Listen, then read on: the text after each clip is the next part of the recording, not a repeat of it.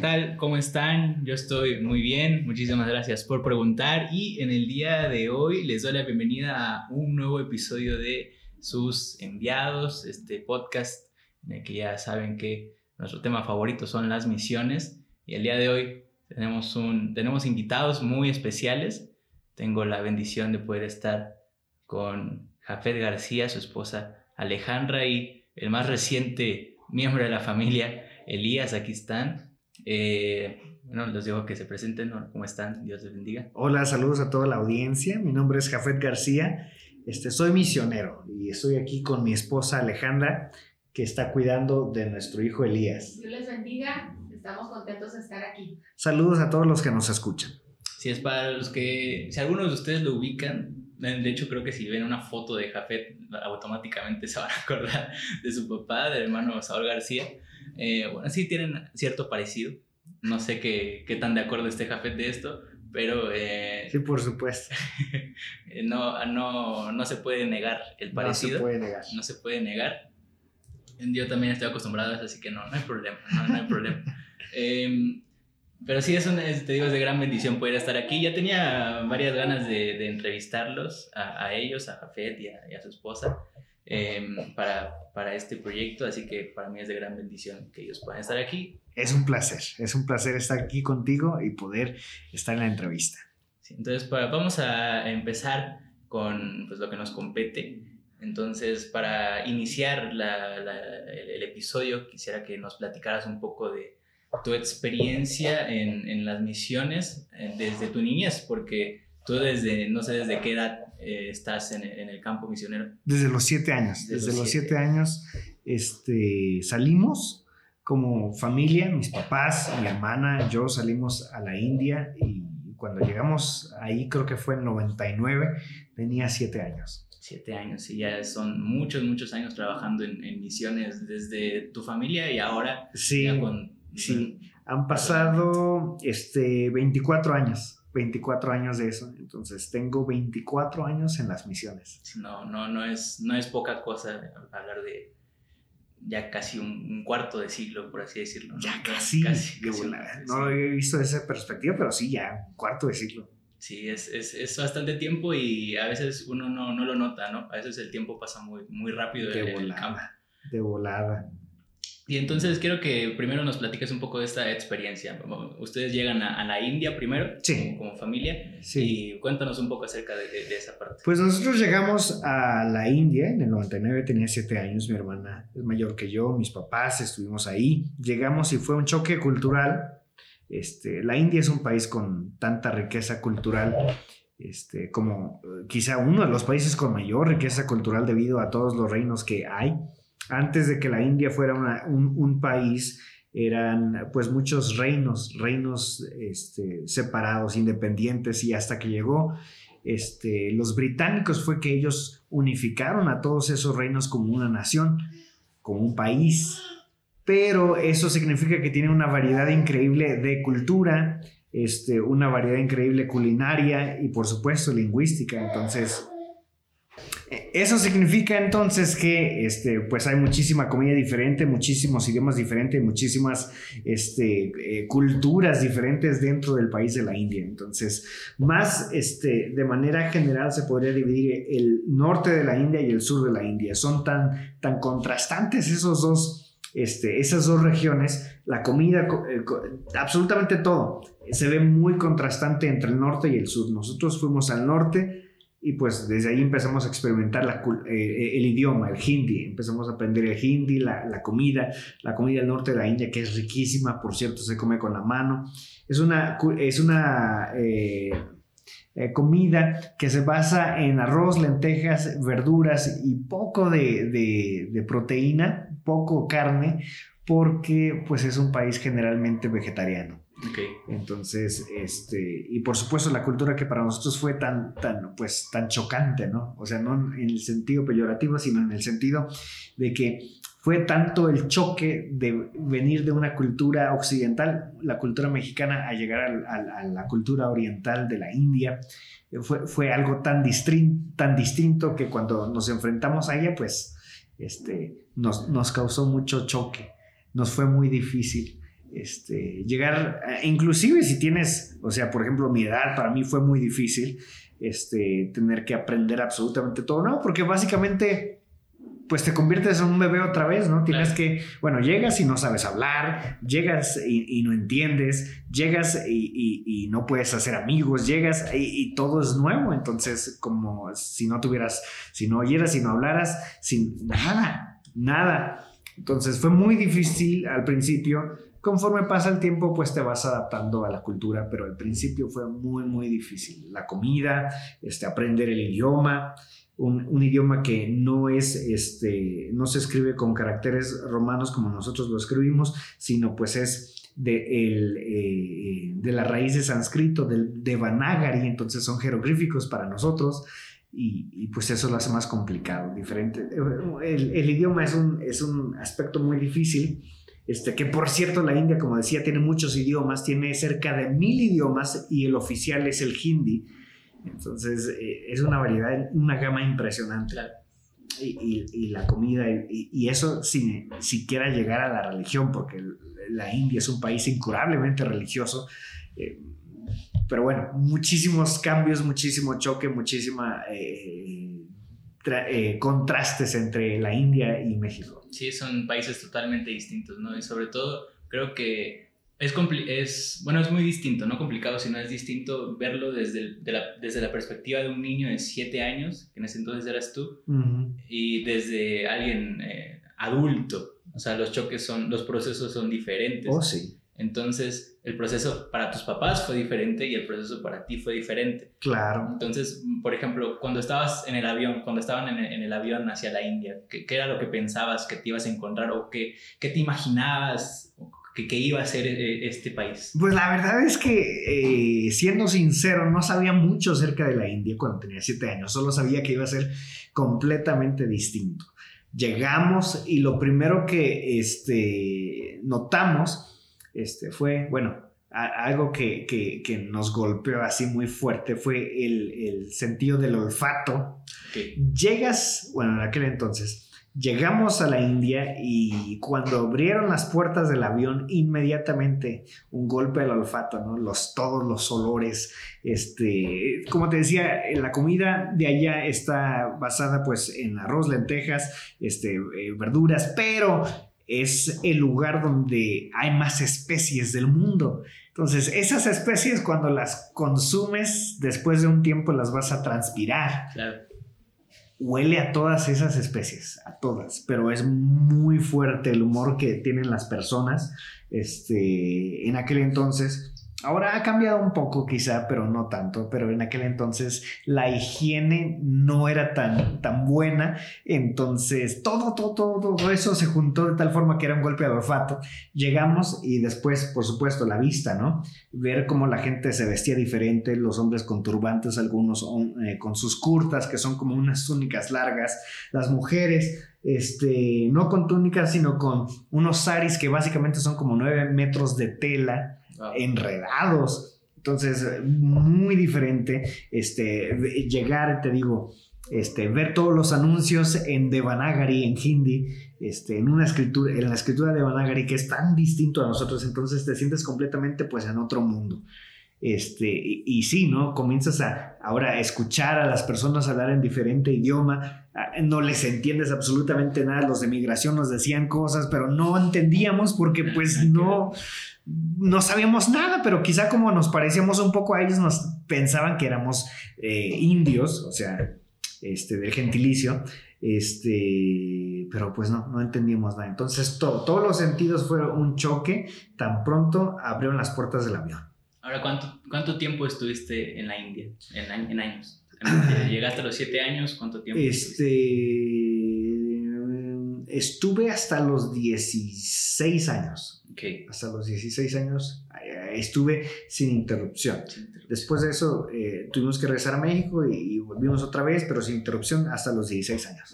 entonces, en esos nueve años de, de transcurso, cómo cambió la perspectiva desde el primer momento, desde que se abrieron las puertas hasta que salieron del país en ese entonces, cómo, em, por así decirlo, con qué forma de pensar regresaste a México de la India. Eh, Pues completamente distinto, ¿no? Pues para empezar, llegué de 7 años y regresé de 16 años ya eh, por, por la mera edad, pues ya cambia Por- tu por pensamiento. Este, pero no solo eso, sino que ahora mi pensamiento, mi idiosincrasia ya no era 100% mexicana, ahora ya era una mezcla, un sincretismo quizá. Este, entonces, eh, bueno, hoy en día soy más asiático que mexicano. Eh, por lo menos por el tiempo que he vivido allá.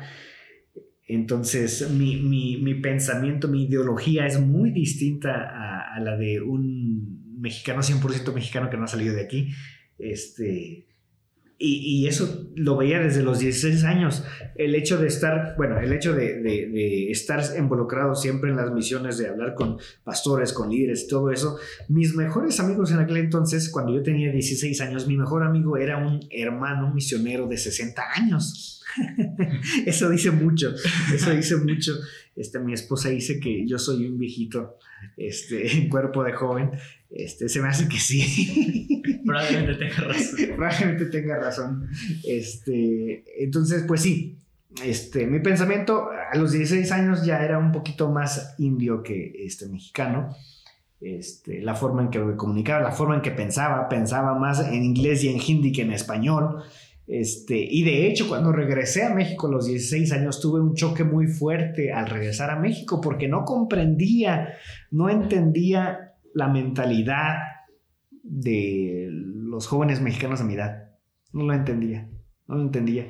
Este, no entendía por qué era así. Algo tan sencillo. Bueno, eh, eso es, eso es de una manera más sencilla y más chusca. Por ejemplo, no, cuando me dijeron por primera vez al regresar después de los 16 años, a los 16 años, cuando me dijeron, ¿qué onda?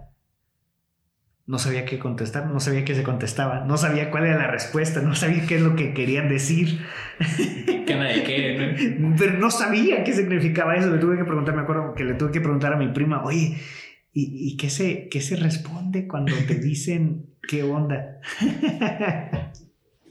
Porque, pues por supuesto que eh, no estar ahí esos años, esos nueve años, pues, este, pues cambia mucho tu mentalidad, ¿no? Claro, y además porque viéndolo desde, la, desde el crecimiento del desarrollo humano, esos años son cruciales Claro. en, en el crecimiento de, de un, de un joven. Sí. Porque des- desde los 7 a los 13, 14 años, o sea, tú generas una identidad Claro. con, con, con lo que te rodea. Entonces, el pasar esos años en India, pues eh, absorbiste esa- esos rasgos, esas, esas características Oh, sí. sociales de, de- de- alguien, de un hindú. Sí. Entonces regresas a México y es algo totalmente distinto. Ujú. Entonces me imagino que sí fue un choque em, complicado, ¿no? El, Oh, el- sí, el muy ir, fuerte. primero el ir, adaptarte allá y después regresar y tratar de entender eh, a- a- al, al- al mexicano, ¿no? Al mexicano de tu edad, que obviamente es, es- es muy, es muy distinto. Ahora, en estos nueve años que te desarrollaste en, en la India, pues obviamente... ah, salud. Perdón. Eh, obviamente trabajaste arduamente, ¿no? Con tus, de la mano de tus papás. Ujú. Eh, primero, ¿qué tan involucrado estabas en el ministerio, en la misión allá? Y después que respondas esto, eh, después sería, ¿cuándo empiezas a, a sentir que también era tu llamado el- la, la misión? Sí, conforme fui creciendo, pues para empezar mi papá siempre nos llevaba eh, con él, especialmente a mí como hombre, este, pues con mi hermana que eh, mujer pues este, se cierra más las puertas en una sociedad este, asiática, Claro. pero como hombre pues yo podía ir a cualquier lado con mi papá, entonces siempre estuve muy pegado con él, pero conforme iba creciendo pues más involucrado estaba en todo, este, hasta el punto pues que to- en todas las campañas estábamos, ¿no? en todo lo que se hacía, en, lo- en- en los eh, esfuerzos de alcance este, pues ahí yo estaba involucrado en absolutamente todo. El- las oraciones, todo, todo, todo, todo, todo. Este, eh, entonces, este, pues comenzó así. Cabe resaltar que cuando, antes de que, nos antes de que nos fuéramos a la India, nosotros ya teníamos un llamado misionero. Ok. Este, mi hermana y yo, ambos, a través de diferentes sueños, Dios, Dios nos llamaba para ir a la India, nos mostraba cómo estábamos en otro lugar y nosotros hablándole a, a- a- a personas de otro gentilicio, con otro idioma, de, eh, este, eh, les hablábamos acerca de Jesús. Entonces ya tenemos nuestro llamado, pero este, eh, sí, conforme fuimos creciendo, Dios fue hablando a nuestros corazones también.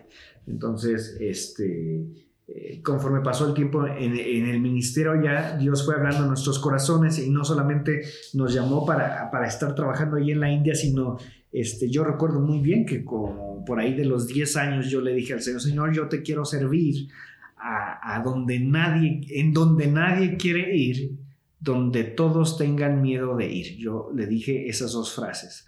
Y después pasó el tiempo y se me olvidó. Pero este, vamos a llegar a un punto donde Dios me lo recuerda. Este, pero sí, pero sí, este, conforme eh, crecí y estaba más involucrado en las campañas, por ejemplo. Nosotros hacíamos campañas evangelísticas de alcance a los hinduistas, que por cierto son ilegales y peligrosas e inclusive en algunos lugares considerados considerado algo suicida. Este, Dios nos llamó a hacer campañas y lo hacíamos.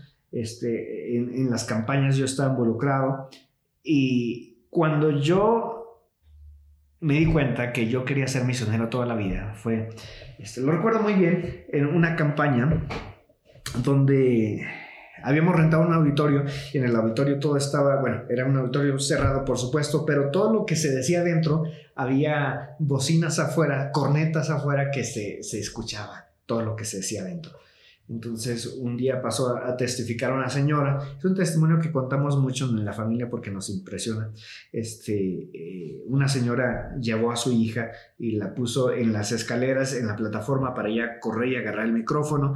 Y empezó a agarrar el micrófono y a contar su testimonio de lo que había pasado en la vida de su hija, que su hija había nacido con un parálisis cerebral y que no movía nada más que los ojos y que había buscado en un montón de lados y que no había respuesta con los doctores y entonces empezó a buscar con los, este, los hinduistas, los dioses hinduistas. El problema es que estábamos eh, cerquita del templo hinduista más grande de ahí y que se escuchaba todo afuera.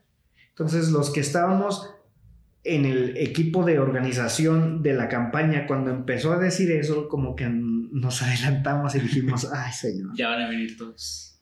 Se va a poner feo aquí. Y sí, dijo, y fui al templo de acá y le pedí a Durga, Durga era la patrona de, de, esa ciudad, eh, una diosa, la diosa de la destrucción junto con Kali, diosas de las destrucciones, este, la invencible le llaman. Y dijo, y no hizo nada, Cali. Y cuando este, dijo eso, obviamente todos los que estábamos ahí sabíamos lo que estaba sucediendo. Entonces, este,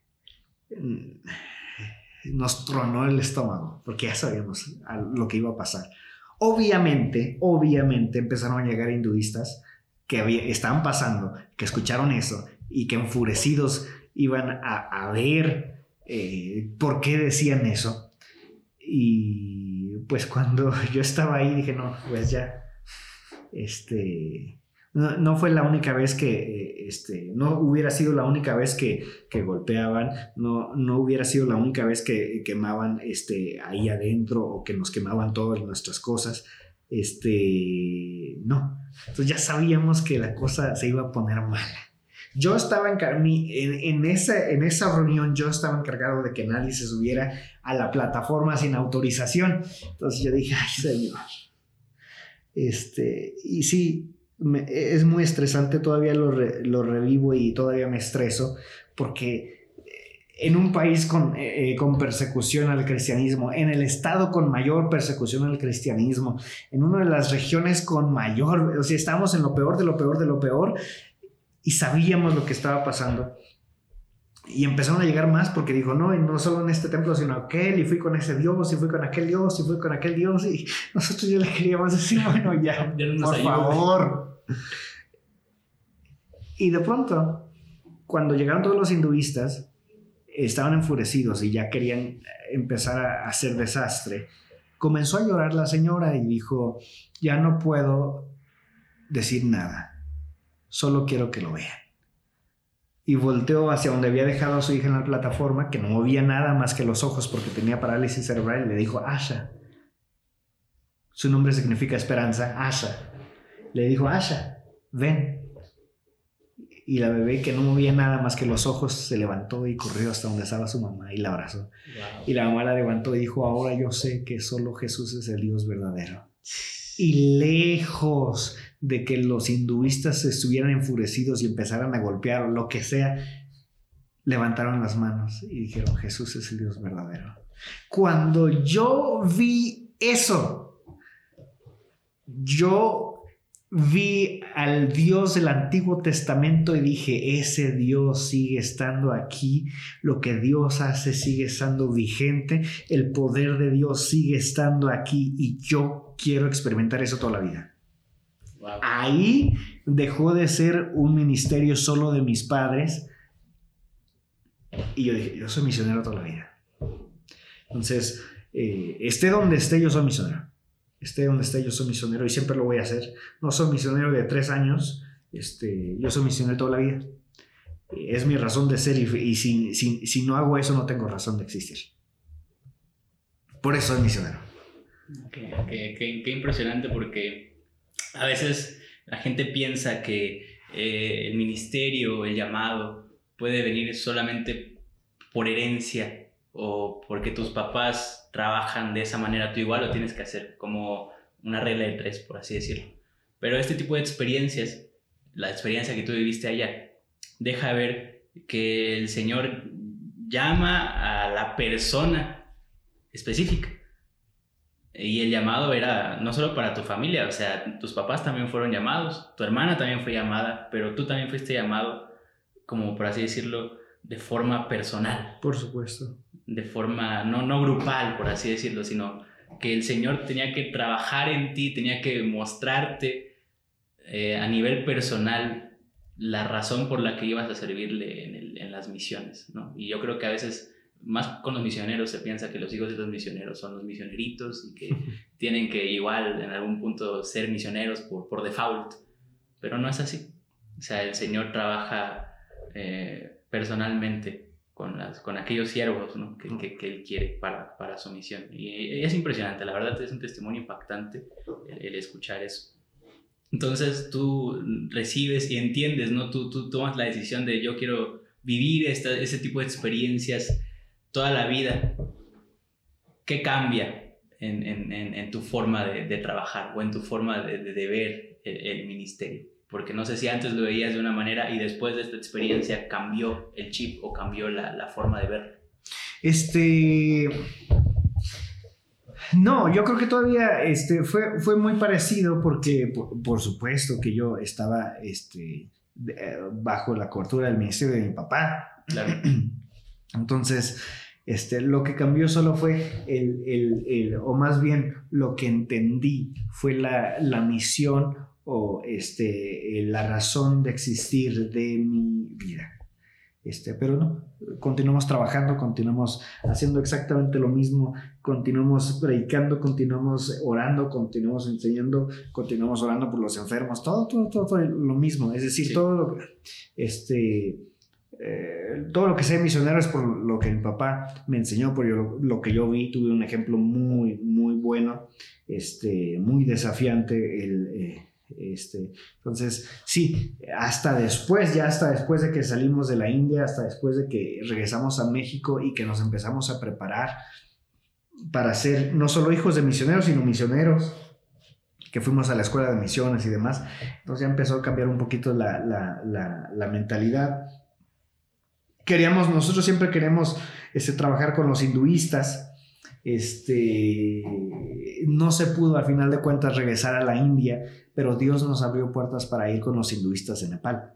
Eso fue, bueno, me casé este, en el 2015, en el 2013 salí de la escuela de, de misiones de la Asambleas de Dios, Kamad, este, 2013, 2000, 2000, finales del 2013, en el 2014, perdón, no, sí, para finales de 2014 salí de, de la escuela de misiones y de ahí al 2015 estuve este, pues, ah, presentando mi proyecto ante las iglesias para que nos apoyaran y junto con mi esposa, que nos casamos en el 2015, fuimos en el 2015. Tan pronto nos casamos, nos fuimos para, para Nepal. Dios abrió puertas para ir a Nepal y empezamos a trabajar en Nepal.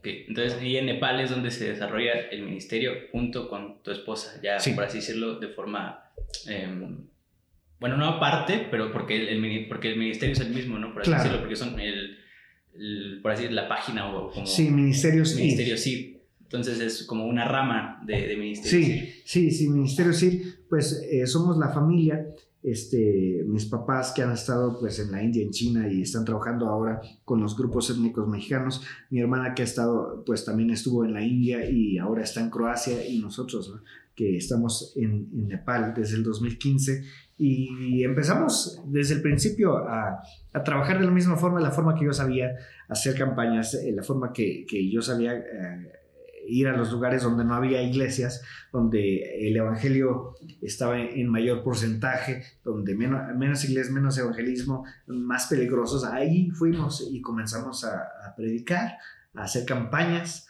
a plantar iglesias, este, a desarrollar todos los ministerios que quizá para aquí son muy sencillos, pero que allá no hay. Entonces empezamos a hacer todo eso y sí, pudimos ver, dice este, Robert Menzies en un libro de Pentecostés, que lo que vivieron los discípulos es nuestra experiencia, su experiencia es nuestra experiencia. Es exactamente lo que yo puedo decir acerca de, de Nepal. La experiencia de los hechos es la experiencia que está viviendo la iglesia en Nepal. Todo lo que está sucediendo en, en, Nepal es algo que podemos ver en el libro de los Hechos. El mover del Espíritu Santo en, en, Nepal es, es, impresionante el mover de Dios. Hay sanidades, hay milagros, hay, hay señales y prodigios. Es, es, el libro de los hechos todavía. No ha sido detenido. Los dones, por supuesto que continúa, son vigentes, están ahí para nosotros el día de hoy. Y, y lo vemos, hemos visto a gente a través de nuestro ministerio, y lo digo bien claramente, por supuesto que fue Dios quien hizo todo esto, no fuimos nosotros, nada, nada fuimos nosotros, nada podemos decir que nosotros lo hicimos, no, fue Dios, pero hemos visto a ciegos ver, hemos visto a mudos de nacimientos hablar, hemos visto este, a gente resucitar, de verdad es la cosa más impresionante. Hemos visto a gente que tenía manos secas ser restaurada, hemos visto a gente que tenía parálisis de, de la mitad del cuerpo, como Dios lo sana vía telefónica. Este, es impresionante lo que Dios, eh, eh, un, montón de cosas, a brujos que eran brujos que, que tenían poder para sanar de pronto, este, por ejemplo, un, brujo eh, famoso porque sanaba a la gente, la gente iba y pagaba y él los curaba y después su hija se enfermó y no le pudo curar y se estaba muriendo hasta que llegó a alguien que conocía de Jesús oraron por él y Jesús la sanó. Y ese brujo ahora este, es, evangelista, predica. Y el lugar donde, su casa donde se reunían miles de, bueno, iban miles de personas para, para que los curara, pues ahora él de ahí evangeliza y predica a todos los que llegan. Cosas sobrenaturales hemos visto, es decir, Dios me ha permitido este, ver lo que yo vi eh, hace muchísimos años, hace más de 15 años quizá Dios me ha permitido seguir viendo cosas sobrenaturales. Qué impresionante. Sí, qué, qué, qué, qué impresión. Em, es, es, es, maravilloso porque a veces uno está tan poco acostumbrado eh, a ver ese tipo de cosas que parece que no son normales pero para la iglesia debería ser algo normal ver eso día con día. O sea, en, la misión, en, la, misión y en, la misión evangelizadora de la iglesia deberíamos estar acostumbrados a ver ese tipo de señales y prodigios día con día.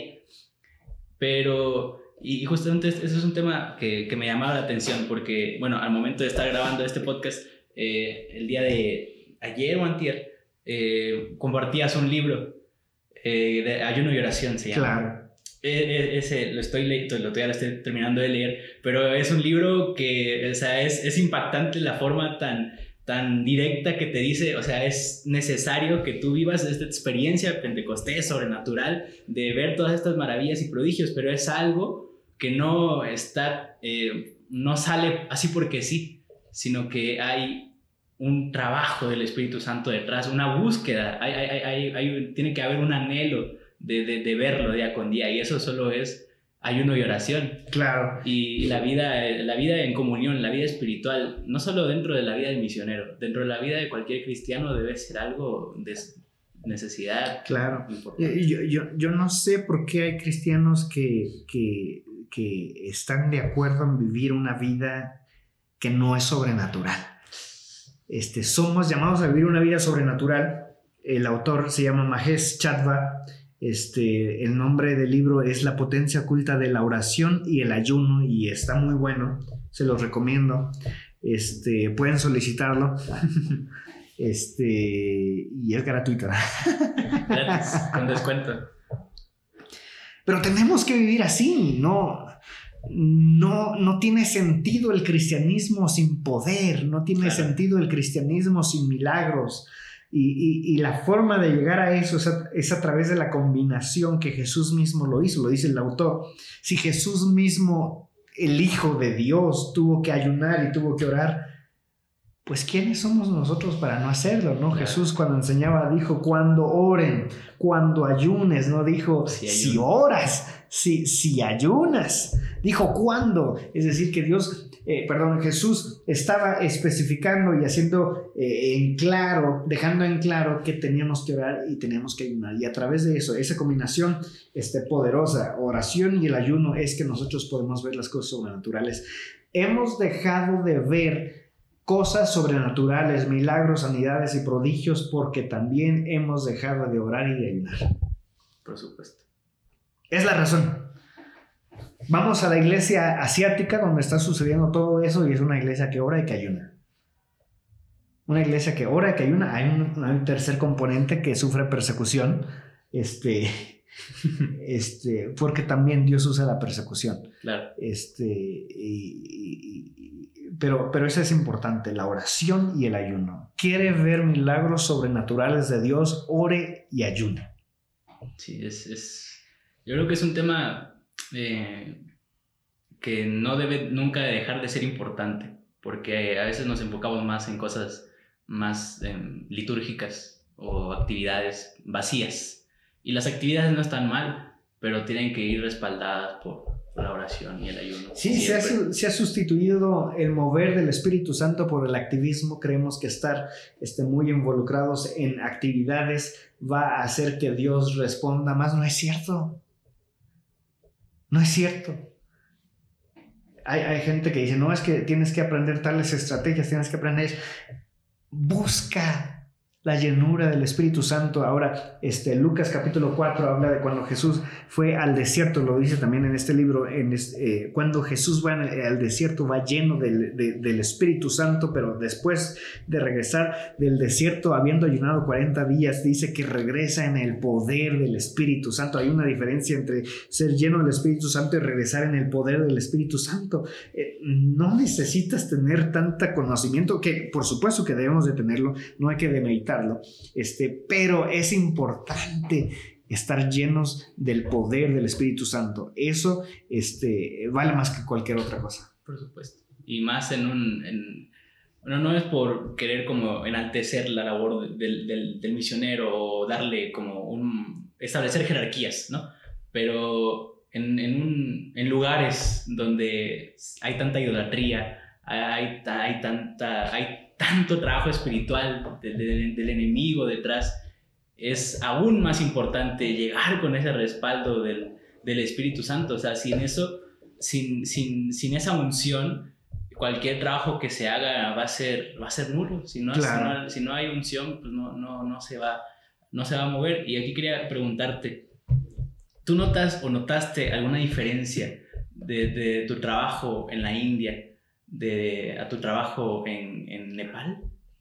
Este, en, eh, por supuesto que eh, hablando de, de- en, en cuestión de gentilicio, pues la gente es muy distinta, ¿no? Claro. La gente es muy distinta, este, ideología es algo distinta, pero la religión es la misma y este, son muy fanáticos también. Este, son muy cerrados, por supuesto, que a otras religiones. Eh, y, por supuesto que eso se, se ve reflejado en el nivel de persecución que hay en esos países. Son difíciles para escuchar. Ellos no tienen problema porque los hinduistas tienen 33 millones de dioses y creen en subdioses que son llamados los devatas y dicen que si consideran los devatas entonces tienen 300 millones de dioses. Entonces no tienen problema con aceptar a Jesús. Es ningún problema. Es 33 millones y uno. Uno más. Este, de hecho, el hinduismo abraza cualquier religión, no tiene problema. El problema y la persecución este, a los cristianos empieza cuando eh, nosotros le decimos, bueno, es que es Jesús y nadie más. Ahí es cuando empiezan este, los problemas, la persecución. Entonces sí, este, pero, pero son países que, que, están llenos de idolatría y que son muy fanáticos. Tienen diferencias en algunos casos, pero, pero, pero sí veo yo muchas coincidencias por, lo, por, eh, por la religión, el hinduismo. Claro. Y aquí en, en, el, ministerio en Nepal, mmm, pues algún, ya han comentado ustedes la situación que pasaron de que los tuvieron que sacar del país. Sí. Eh, pues quisiera que nos comentaras solo un poco respecto a eso, para no profundizar tanto. Sí, este, pues un día que fuimos a renovar nuestra visa, porque renovamos nuestra visa, renovamos nuestra visa cada seis meses, este, pues tardó más de lo normal. Este, después de muchos, muchas horas me di cuenta que todos los que habían llegado después de nosotros ya se habían ido. Dije, mmm, algo está raro. Algo está raro me, llevaron, me pidieron que llevara mis documentos y mi pasaporte a otro lugar donde nunca había ido, en otra oficina que jamás había ido. Y cuando entregué mis documentos me di cuenta que estaba en una sala de interrogación. Entonces, este, siempre como misionero sabes que ese punto puede llegar, que es muy factible, pero pues nunca te imaginas cómo va a ser y, y siempre tienes la esperanza de que nunca pase. Pero este, pasó, eh, solo estaba yo, mi esposa quedó afuera, vio lo que estaba sucediendo, entendió lo que estaba sucediendo y ella rápido trató de avisar a los hermanos de allá para que no nos contactaran, este, trató de desactivar las redes sociales y, pues yo adentro comenzó toda la interrogación, ¿no? Eh, fueron como 100 preguntas, 150 preguntas al derecho al revés acerca de todo. Querían saber este, todo de nosotros, querían este, sacar este, contactos, nuestras eh, eh, relaciones con, con, o sea, querían sacar quiénes, con quién estamos relacionados. Y, y, fue, fue, fue una interrogación de todo el día. Pensé que nos iban a dejar ahí, pero no nos dejaron. Primero por milagro de Dios y segundo yo creo Dios usó a mi hija, como está muy chiquita, dijeron, bueno, váyanse, pero... ¿Cuántos eh, años tenía Tres años. No, bueno, sí, tres años. Creo que sí, tres años. Este, eh, y nos dejaron regresar. Hay una celda de detención ahí, pensamos que íbamos a estar. Nos dejaron regresar, por supuesto, sin pasaportes, sin documentos. Cuando regresamos tratamos de deshacernos de las cosas que teníamos, pero ya nadie nos quería recibir porque pues ya todo el mundo sabía que estábamos siendo investigados. Sabíamos que iba a llegar la policía, no sabíamos cuándo iba a llegar.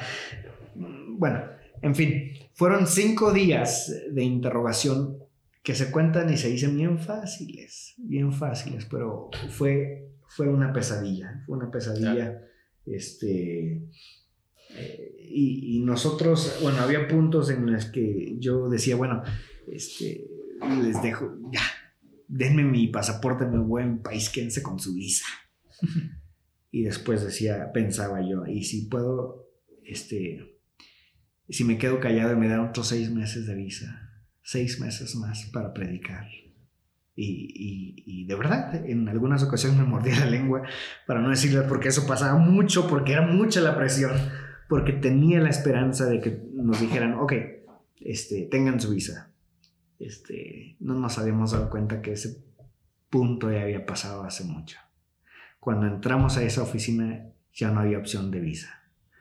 Entonces, este, bueno, eh, para no hacerlo largo, fueron cinco días de interrogación. Gracias a Dios, ahora en retrospectiva, este, agradezco a Dios porque eso no nos afectó. Cinco días de interrogación, este, a lo mejor este, nos hubieran afectado mucho psicológicamente. No fue así, no fue así. Yo, bueno, cuando salimos, que estábamos en el avión ya de regreso, este, eh, cerramos los ojos y nos pusimos a orar y le dijimos al Señor, Señor, gracias por permitirnos pasar algo por ti. Eso sí, lloramos mucho, claro. mucho, mucho, mucho, nos dolió mucho. Este, ¿Cuánto tiempo venían trabajando en Nepal? Antes? Pues llegaron en 2015. Casi, 2015, fueron casi ocho años. casi ocho años. Este, tenemos mucho que hacer, tenemos, amamos el lugar, amamos la gente, estamos en el mejor momento, estábamos avanzando lo más que podíamos, estábamos plantando eh, más iglesias y, y, pues ya. Cuando llegué aquí me deprimí porque pues no le hallaba sentido vivir aquí. No, no, no, no tenía sentido para mí. Yo sabía, por supuesto, que era parte del plan de Dios, pero no sabía qué era lo que Dios quería. No sabía. Y me deprimí, me deprimí este, nadie podía sacarme de ahí, no quería predicar, no quería hablar con nadie, no quería ir a ningún lado, me molestaba cuando alguien me decía, ay, bienvenido a México, me molestaba, qué bueno que están aquí, me enfurecía, eh, porque no quería estar aquí. Y, estuve en depresión mucho tiempo hasta que en una, este, en una, en una ocasión fue estaba ayunando y en una iglesia y Dios me mostró una visión, una visión donde yo me veía en la sala de interrogación, este, veía el oficial, me veía a mí, veía el escritorio y solo veía este, algo muy brilloso de un lado mío y Dios me dijo, ahí estaba yo contigo, ahí estaba, ahí estaba, siempre estuve contigo. Cuando me dijo eso, inmediatamente se acabó la eh, depresión y entendí que todo eso había sido parte del plan de Dios. Haciendo un flashback a 2016 eh, Dios comenzó eh, a hablar a mí, y a, bueno, a mi esposa y a mí a través de sueños de un país este, con ojos rasgados, que son militares todos y que está cerrado al mundo, este, que se dividió su país en, el sur y el norte este, después de una guerra, que tienen un líder que es dictador y que está gordito y que siempre está de pleito con los Estados Unidos. Saquen sus conclusiones. Sí, no digo eso porque ya sé que ya me sacan de los países, entonces ya no. entonces yo decía Señor. El, el, dato, ¿no? Este carnal no lo dejes, ¿no?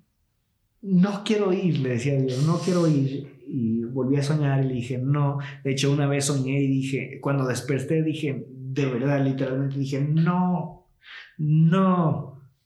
Este, después mi esposa empezó a soñarlo y ahí fue cuando me preocupé. Este, fue cuando me preocupé. Eh, pasó el tiempo y le decía a Dios que no, que no, que no, que no, que no, que no. Este, un día fue una iglesia. Este, cuando regresamos, porque mi papá tuvo cáncer y casi se muere, que Dios lo sanó. Este, fue una iglesia y estaban hablando de, de qué país crees que estaban hablando. De ese país. Y le dije a Dios, Señor, de todos modos, no. y entonces te dije que íbamos a regresar a ese punto. Entonces Dios me dijo, me recordó, me dijo, tú me dijiste, donde nadie quiera ir, donde todos tengan miedo de ir. Y me desarmó. Entonces le dije, Señor, sí. Engancho al hígado. Yo voy. Yo voy a ese lugar que si lo buscan está como número uno en persecución a los cristianos desde quizá más de 20 años, nadie lo le puede quitar de ahí. Es el peor lugar para ser cristiano, es el lugar fatal, más letal para ser este, cristiano. En otros países es mal visto, en otros es este, este, a lo mejor penado con cárcel. Ahí no, ahí es letal, ahí es fatal. Lo mejor que le puede pasar a un cristiano cuando lo, cuando lo descubren es que lo maten públicamente porque pues es una muerte rápida. Este, pero no, este, ah, se habla de torturas muy sanguinarias, muy brutales, muy diabólicas, porque quieren hacer un ejemplo de esa muerte para que nadie quiera ser cristiano. Entonces, este, es muy difícil ser cristiano y ahí nos llamó Dios y, yo le dije, Señor, está bien. Regresamos a Nepal y cuando estábamos en Nepal yo le dije al Señor, Señor, sí vamos a ir, sí vamos a ir a ese país, al norte eh, de ese país, este, eh, pero aquí tengo muchas cosas que hacer en Nepal, cuando sea el tiempo, sácame de manera tajante.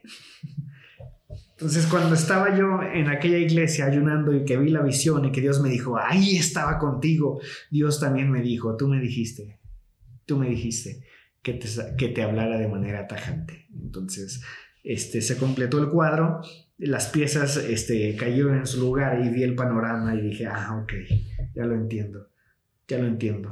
Todo fue parte del plan de Dios para llegar hasta ese punto. Fue el empujón de Dios para, para dar un paso hacia ese país.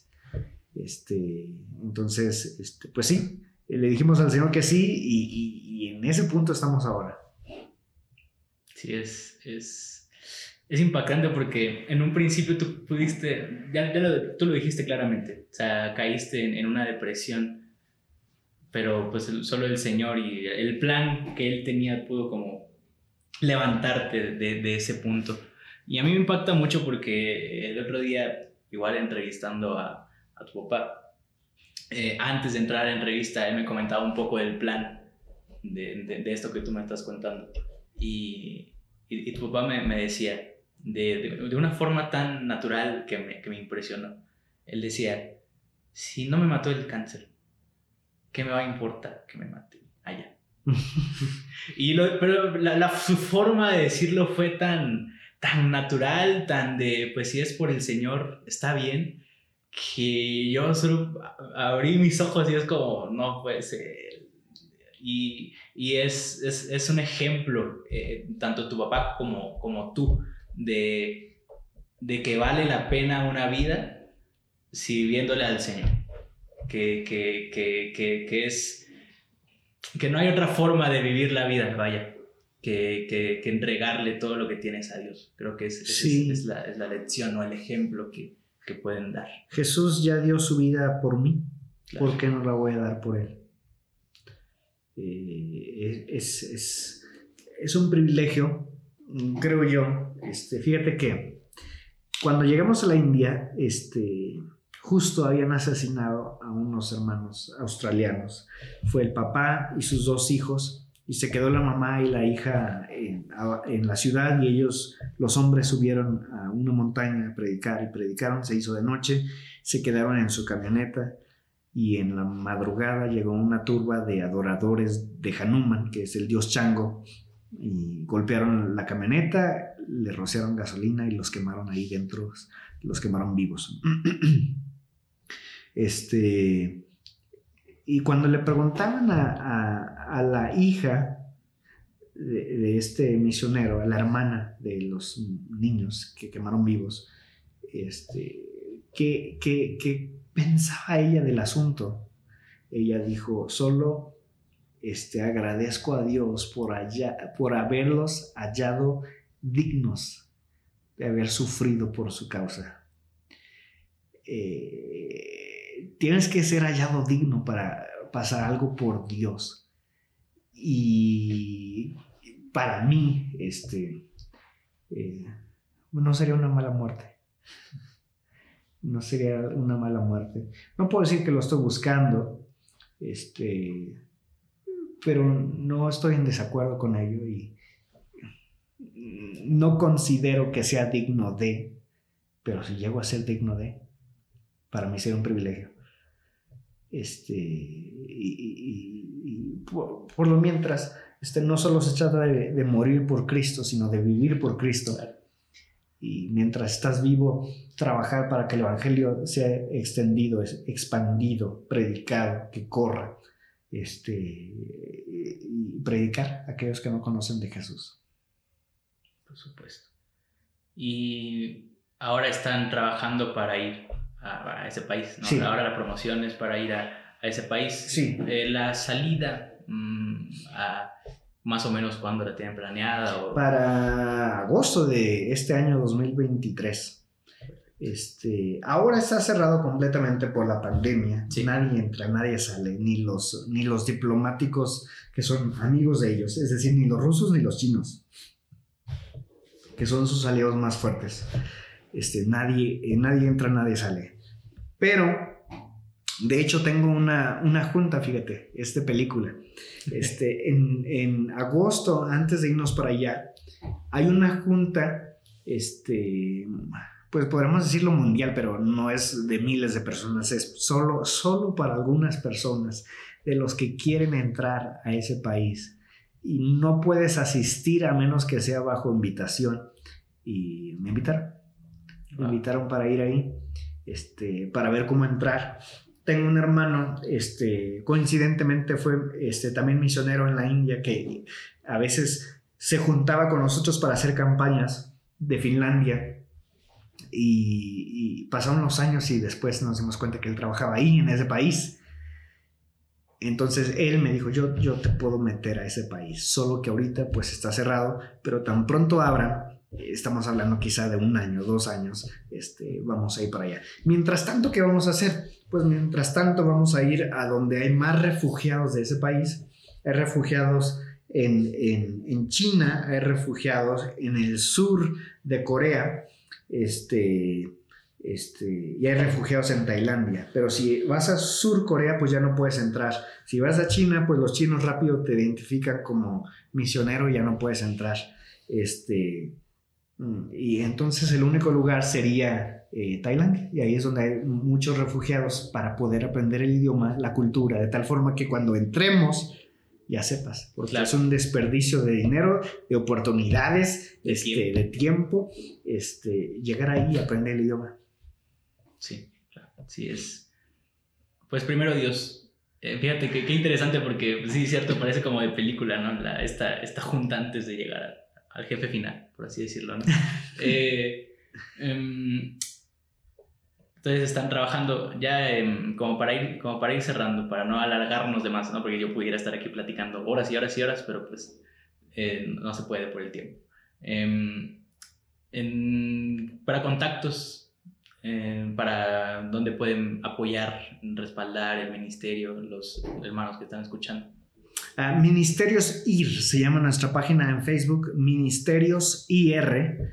Este, lo puede encontrar ahí o si están en Instagram lo puede buscar como Misiones MIR, M-I-R, y ahí con mucho gusto ahí podemos este, responder. Por supuesto, y pues más que no, no queda más que decir que sigamos respaldando en oración y en ayuno, en ayuno. La, la, la, obra que ustedes van a llevar a cabo ¿no? en, ese país. Primero Dios pues se va a ver prosperada y pues el Señor los sacó de Nepal por esta razón. Entonces, eh, pues no cabe duda que es, que es él el que va a estar ahí respaldando la obra. Amén. Entonces, este, pues nada más, algunas últimas palabras que quieras eh, comentar. Este, sí, sí, por supuesto. Eh, yo creo que lo han mencionado muchísimos, pero es importante, no puedo irme. tengo la responsabilidad de decir, la gran comisión es para todos. Este, no es una opción, es un mandamiento, es un mandamiento directo de Jesús, es obligación y responsabilidad nuestra predicar el Evangelio. Así es que hagámoslo. Este, es para usted, si usted está esperando que Dios directamente hable a su corazón y le diga, vaya, abra su Biblia, Mateo 28, abra su Biblia, Lucas 24, abra su Biblia, Marcos 16 y ahí lo encontrará. Dios hablando específicamente a usted. Vaya, Vaya, abra su boca, predique, Dios va a hacer el resto. Dios les bendiga. Perfecto, muchas gracias, Café. Un gusto y una bendición Un pues, platicar aquí contigo unos minutos. Eh, pues vamos a, seguir aquí y muchas gracias por, por tomarte el tiempo de, de, venir y de, pues, de platicar y de concederme esta, esta pequeña y humilde entrevista. Ha sido un placer. Un placer, todos, No, no, no, el placer es, es, todo mío. A todos los que escucharon este episodio, muchas gracias. Recuerden eh, pues, compartirlo con muchas más personas para que pues, el ministerio de nuestros hermanos también pueda verse respaldado por más personas. Eh, recuerden que si ustedes también quieren apoyar, el ministerio tiene más ramas, no solo está el, de Jafet y de su esposa, está el de su hermana, también el de sus papás aquí en, en México. Así que si quiere apoyar cualquier rama del ministerio, cualquier ayuda es bien recibida. Ahí están los contactos. De todos modos, dejamos los links en la descripción. Si quieren pasar a verlo, son eh, más que recibidos. Y pues muchas gracias por siempre escuchar estos, estas entrevistas, estas conversaciones que espero en Dios hayan sido de gran, gran bendición para todos ustedes. Así que muchas gracias por estar aquí. Nos vemos en el siguiente episodio de Sus Enviados. Hasta pronto.